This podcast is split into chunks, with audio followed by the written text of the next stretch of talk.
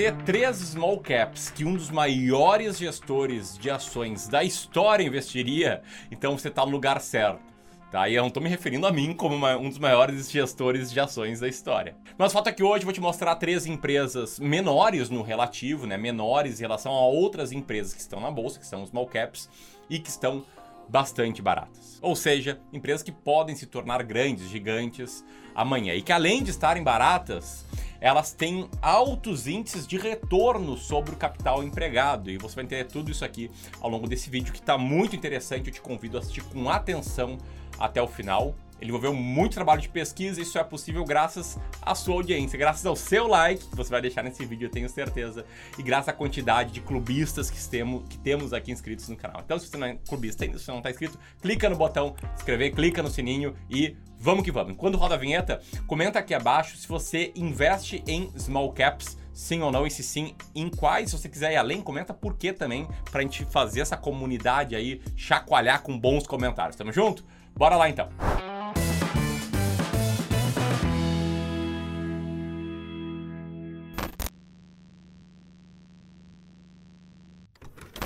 Quero começar aqui falando da primeira small cap barata e com potencial que eu vou mostrar ao longo desse vídeo, deixando bem claro que não é uma recomendação, eu vou te explicar como eu cheguei nessa lista. Né? Eu faço uma chamada dizendo sobre os peixes, sobre o número de ações que eu vou falar. Só na verdade o que eu quero fazer aqui é te ensinar a pescar.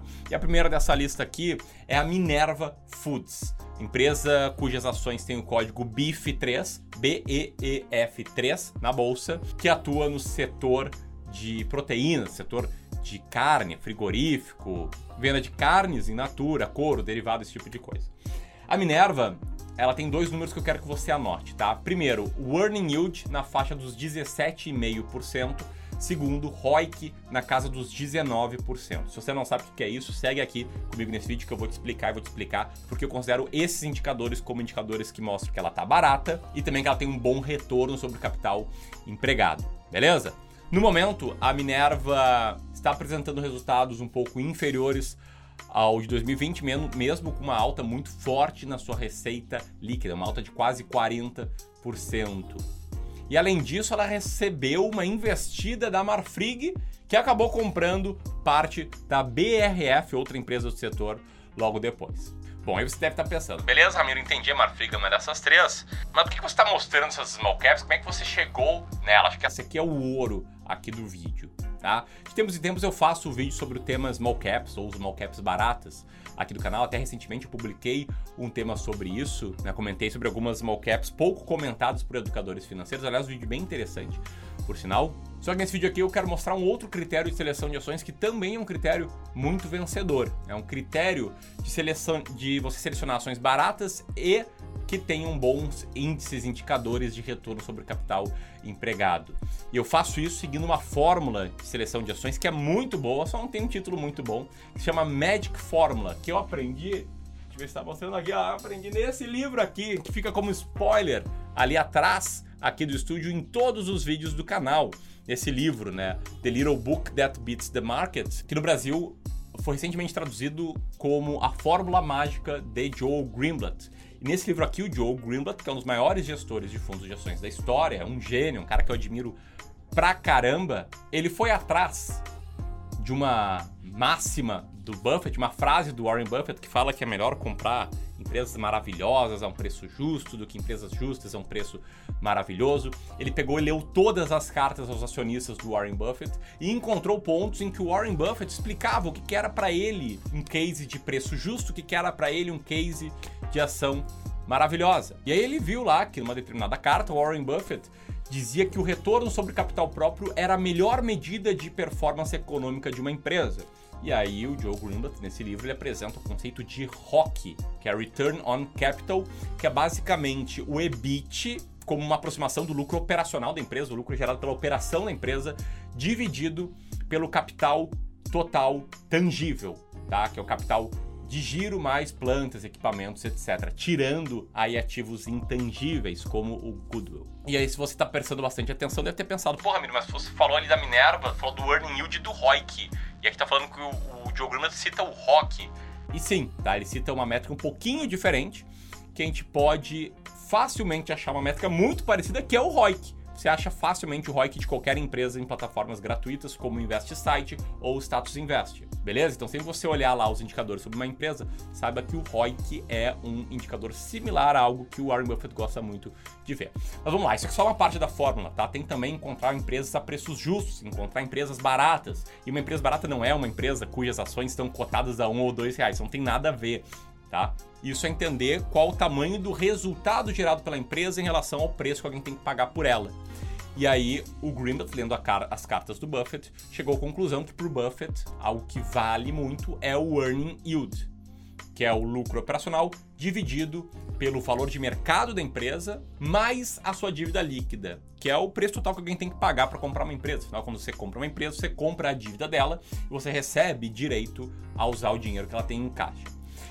Enfim, esse é o Earning Yield e a gente pode usar um indicador muito parecido com ele, que é o EV-EBIT. Né? Se a gente considerar que EBIT é igual ao lucro operacional.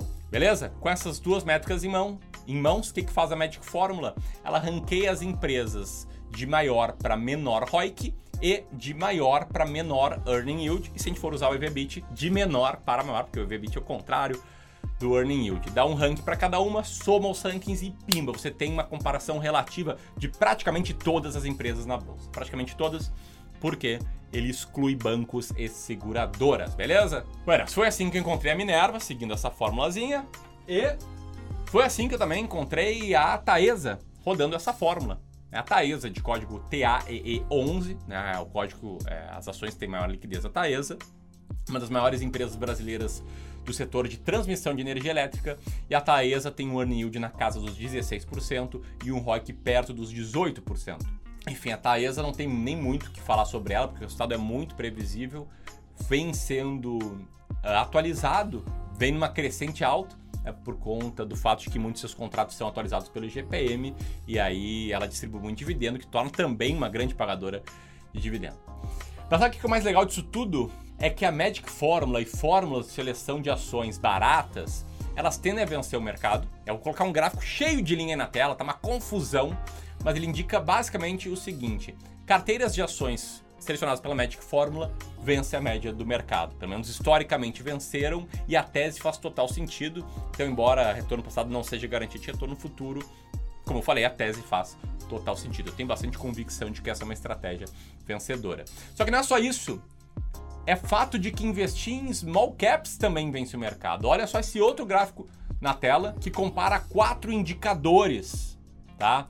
Uh, carteiras de empresas grandes e baratas, que é a large value, carteiras de empresas grandes com indicadores de valor, que é a linha large value, carteira com empresas grandes com indicadores esticados, que é a large growth, empresas mais caras, carteiras de empresas pequenas, menores, com indicadores de valor, que é small value, e empresas pequenas com indicadores esticados, que é small growth.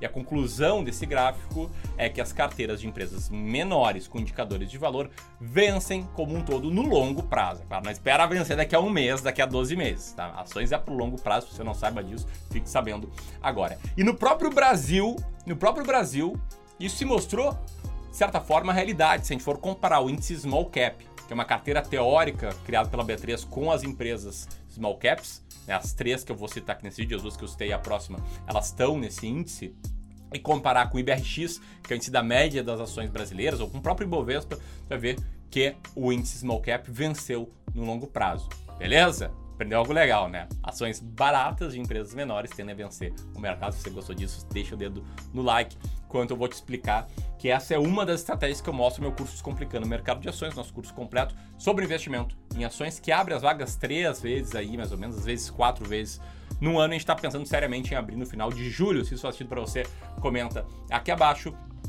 E aproveitando aqui ó, o momento jabá do Clube do Valor, deixa eu te falar a gente abriu 50 vagas dos fundadores do nosso novo serviço, serviço de consultoria de valores imobiliários, tá? Se você quer atendimento individualizado por alguém treinado por mim aqui na equipe do Clube do Valor para investir melhor e tem um perfil de quem tem ali 100 mil reais ou mais por longo prazo, você pode ser um desses 50 membros fundadores, basta apertar aqui e preencher esse formulário de aplicação. Agora sim, vamos voltar aqui pro vídeo.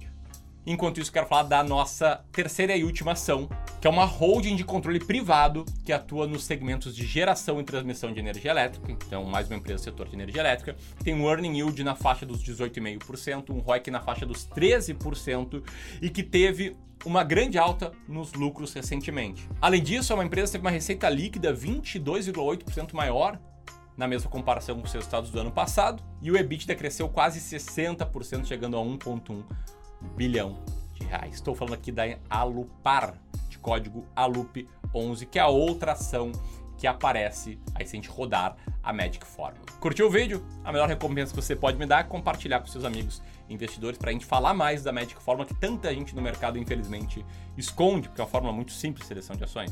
E também te convido a assistir esse vídeo que eu vou deixar aqui. Grande abraço e até mais. Tchau, tchau.